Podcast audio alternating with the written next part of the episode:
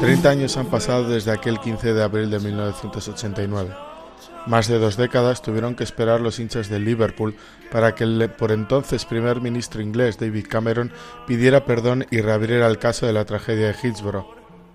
En ese estadio de Sheffield, donde encontraron la muerte en el 96 hinchas del Liverpool, desplazados allí para ver la semifinal de la FA Cup entre los Red y el Nottingham Forest.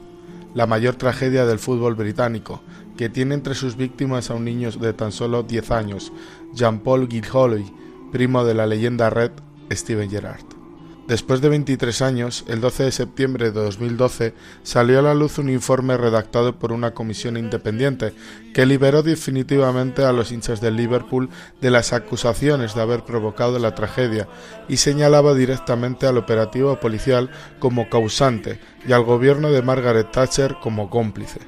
La policía está acusada de tomar decisiones irresponsables que provocaron la tragedia, como la de dirigir a centenares de hinchas hacia un fondo que ya estaba repleto y separado por el campo por una malla metálica. El gobierno de Thatcher es culpable por haber ocultado la verdad y desviado las pruebas para alejar a la policía de toda responsabilidad.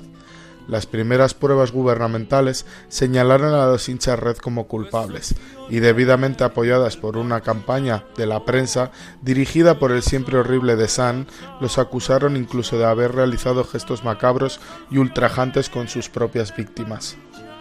Acusar a los hinchas del Liverpool en cualquier caso era muy fácil a, los años, a finales de los años 80. Todavía estaba fresco el recuerdo de Heysel y de los 39 muertos vistos en toda Europa antes de la final contra la Juventus. Al final, después de todo, el caso se va aclarando. Los verdaderos culpables de Hillsborough serán juzgados. Se reescribirá la historia de lo acontecido y los 96 tendrán justicia. En Anfield no dejarán que sus víctimas caigan en el olvido.